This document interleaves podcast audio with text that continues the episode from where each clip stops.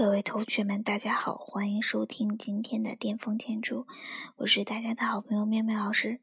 又到了离别的季节，又到了毕业的季节，刚刚忙完，嗯，考研、调剂，嗯，好像找工作，大家就开始忙着毕业设计，总是在毕业的时候显得。嗯，匆匆忙忙。每次到了这个时候呢，妙妙老师都会分享给大家一些，嗯，送给毕业的话。嗯，但是去年的时候吧，我记得送给大家的是，希望大家都能够成为那个，嗯，抬头看天，嗯，低头走路的人。那么今天呢，妙妙老师和大家分享一个，嗯，九零后的学生他在毕业的时候的一个演讲。嗯，感觉上觉得还挺感动的吧，分享给大家。离开的世界，可是我们都不擅长道在今天这场毕业礼过后，我们就没有了学校这个避风港。在演讲开始之前呢，我首先要向我的学校递交一张请假条。请假时间：六月十七号。返校时间，永不。请假原因，毕业。从今天开始，我就再也不是一个有学生证的女同学了。我毕业了。毕业是一种什么样的体验呢？不同的人有不同的感受。有的人表达了自己的伤心。我最难过的时候，就是当我把大学四年的课本以废纸般的价格低价贱卖的那一瞬间。那些课本。都还是新的呢，大叔。有的人因为大学四年都没谈过恋爱而觉得非常的遗憾，但其实每个学期我都有居心叵测的去搞联谊，但结果总是惊人的相似。暗恋我的人永远那么沉得住气。有的人在毕业典礼起了个大早，去食堂买他最爱吃的酥饼，食堂的阿姨操着一口浓重的南方口音跟他说：“卖光掉了，明天早点来好了呀。”突然就觉得特别委屈，特别失落，但也只能说一句：可是今天我就要毕业了呀。我们都是在快要毕业的时候才爱上学校的，就像人生很奇怪，我们总是在快要结束的时候才突然想要好好开始。我们总以为只有长大了才能永远相伴，所以不惜一切代价，拼了命、拼了命的成长。但是，当我们真的长到足以跟青春挥手告别的时候，回头才发现被骗了。原来成长只能让我们分离。毕业的那天，我的同学们在学校的千人报告厅举办了毕业晚会，而我呢，在节目的录制现场，我在台侧等着上台。这个时候，我收到了我室友发来的视频聊天，我接了起来。画面的那头。是毕业典礼的现场，全年级点名，只有我没到。当班长念到我的名字的时候，我全班的同学都围在手机旁边，他们把话筒举到手机旁，我对着电话大声的答了一声“到”。那是我十六年的学生生涯最后一声到，从此之后，我将永远告别学生这个身份。一年八百，我们再也住不到这么便宜的房子了。但是也没关系，我们不用再费尽心思的逃课了呀，因为再也没有课可以上了。下一个秋天的时候，那间教室依然会坐满了人，只是再也不可能是我们。离开了学校，就再也没有一种关系能像同学这样把男生和女生这么紧密的联系到一起，却又无关风月。只为真心。毕业的那天，全班的男生对全班的女生说：“不管你们以后成为了谁的女人，你们永远都是我们的女生。”散伙饭上，有个姑娘为了拥抱那一个人，笑着哭着拥抱了一整个班。四年没有说出口的那句“我爱你”，全都融化在了一个拥抱里。也许真的要过很多年、很多年之后，我们才能发现，当时告别的并不是那一个人啊，而是我们的整个青春。林宥嘉在歌里百转千回的唱：“青春兵荒马乱，我们潦草的离散。”我们总以为，有些人我们总还有机会可以再见到，但是其实一旦分开，就真的再也见不到了。这是一个流行离开的世界，可是我们都不擅长道别。而最措手不及的是，我们还未配妥剑呢，出门便已经是江湖了。在今天这场毕业礼过后，我们就没有了学校这个避风港，没有了学生这个听上去跟还是个孩子一样可以被原谅的头衔。作为平凡的大多数，迷茫的我们跌跌撞撞的被扔进了社会这个格斗场，现实下手毫不留情。离开了学校，我们才发现原来房租水电这么贵，缴完了费一掏兜，发现大半个月的工资没了。原来有些地方实习是不给钱的，我都毕业了还得伸手管爸妈要钱吃饭。最穷的时候，一个月只吃白水煮菜，根本吃不饱，父母担心，连电话都不敢打一个。但是没关系。无所谓，这些都不重要。我从来都不觉得物质的匮乏可以阻挡我追逐梦想的脚步。我从大三那年就坚定了我的梦想，我想成为一名真正的主持人。而我认为我活在了一个最好的时代。中国有三百多家电台，两千多个频道，无数的电视节目。网络时代到来以后，网络节目大大小小，不胜枚举，数不胜数。我这么努力，这么拼，我难道找不到一个属于我的主持人的位置吗？是啊，就是找不到啊。在我毕业了，走向社会这短短半年的时间里，我被现实反手狠狠甩了一个耳光。不对，不是一个耳光，是左右开弓无数个耳光。我投了那么多简历，我敲开了那么多扇门。当我真的以为我有机会能够站在电视台、站到节目组的时候，等待着我的，不是日复一日在办公室里干耗青春，就是端茶、倒水、拆快递、送盒饭。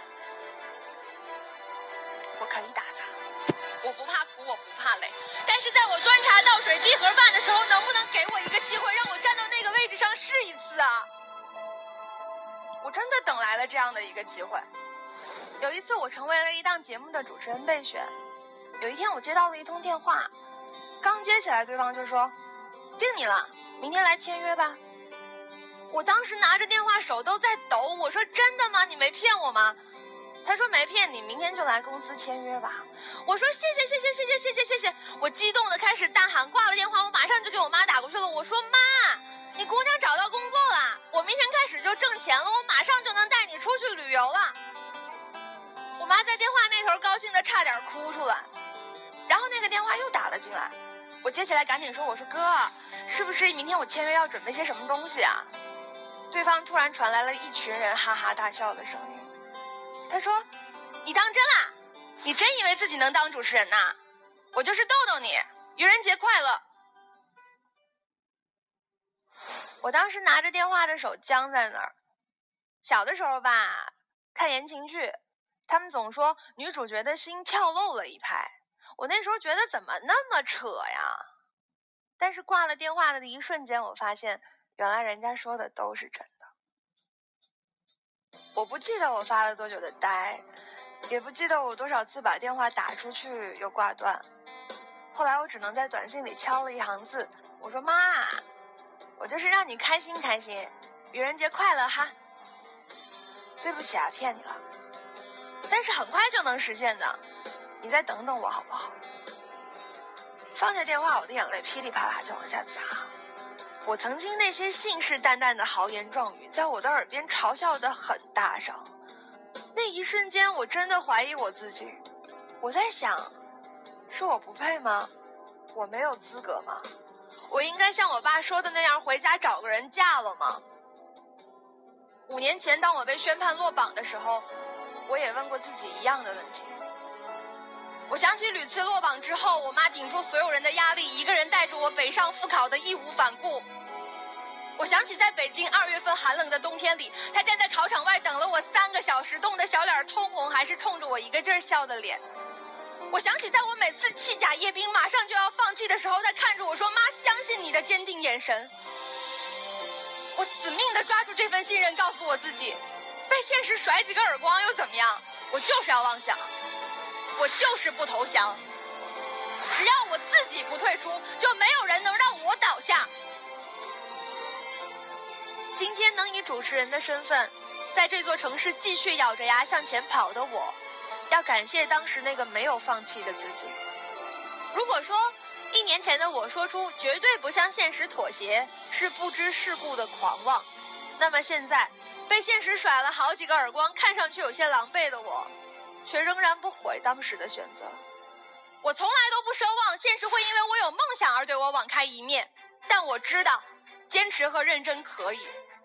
我仍然什么都没有，只有这一腔孤勇，但我还是要跟这个世界死磕到底。我要让这个世界看见，我们这一群上个世纪末最后十年出生的一群孩子，我们这一群曾经你们口中垮掉一代的九零后，我们不是另一代人，我们是另一种人。也许在快餐时代下长大的我们太急于求成了，这我承认。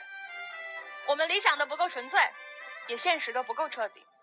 但是我们并不想像你们所说的那样，在二十五岁就已经死去，只是等到七十五岁的时候才被埋葬。我们不想等到临死前回看这一生，发现我们不是活了三万多天，而是只活了一天，却重复了三万多次。我们不能在毕业这一天告别青春的同时，也挥手告别掉我们的整个人生。从今天开始，我们的故事由我们自己来写。所有的伟大，都源自勇敢的开始。而所谓的光辉岁月，也不是多么辉煌闪耀的日子，而是在无人问津时，你对梦想的偏执。我叫房琪。学号二零一二零七零五二零四，出生于一九九三年二月四号，毕业于二零一六年六月十七号。在今天这场特殊的毕业礼最后，我想对所有的毕业生说：我们可以哭，是绝对不能怂。让我们捍卫我们自己的梦想，直到现实对我们缴械投降。下一次，世界精彩出现。OK，这个呢就是我们今天给大家听的一段录音的视频。我今天下午的时候听了，说实话相当的感动。嗯，也不是因为别的，可能是因为岁数有些大了，所以听到这一些永远年轻、永远热泪盈眶的鸡汤，就嗯此起彼伏。嗯，想着。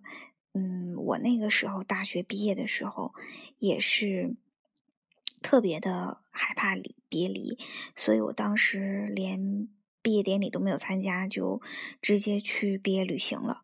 然后研究生也是，总是第一个逃离呃寝室现场，我怕留下我自己一个人伤心。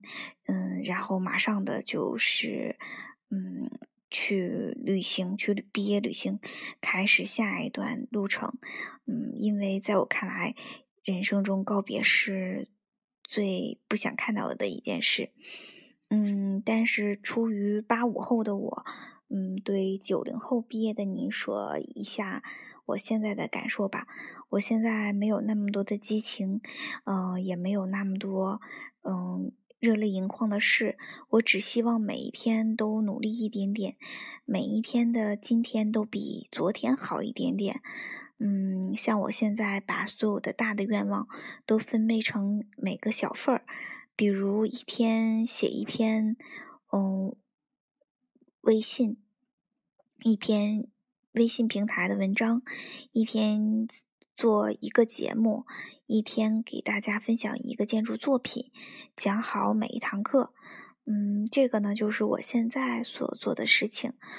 我想积少成多，嗯，慢慢的坚持也会达到我的诗和远方。那么这个呢就是毕业已经快要五年的我送给快要毕业你的一些想法和看法吧。也祝大家毕业愉快。能够永远青春，永远热泪盈眶。好，那么今天的荔枝 FM 就到这里面，欢迎大家关注今天的巅峰建筑。那么我们暑假班的报名已经开始了，如果大家想要考取哈工大的建筑学的硕士的话，欢迎您和我们一起在巅峰建筑学习。我是大家的好朋友妹妹老师，那么晚安喽。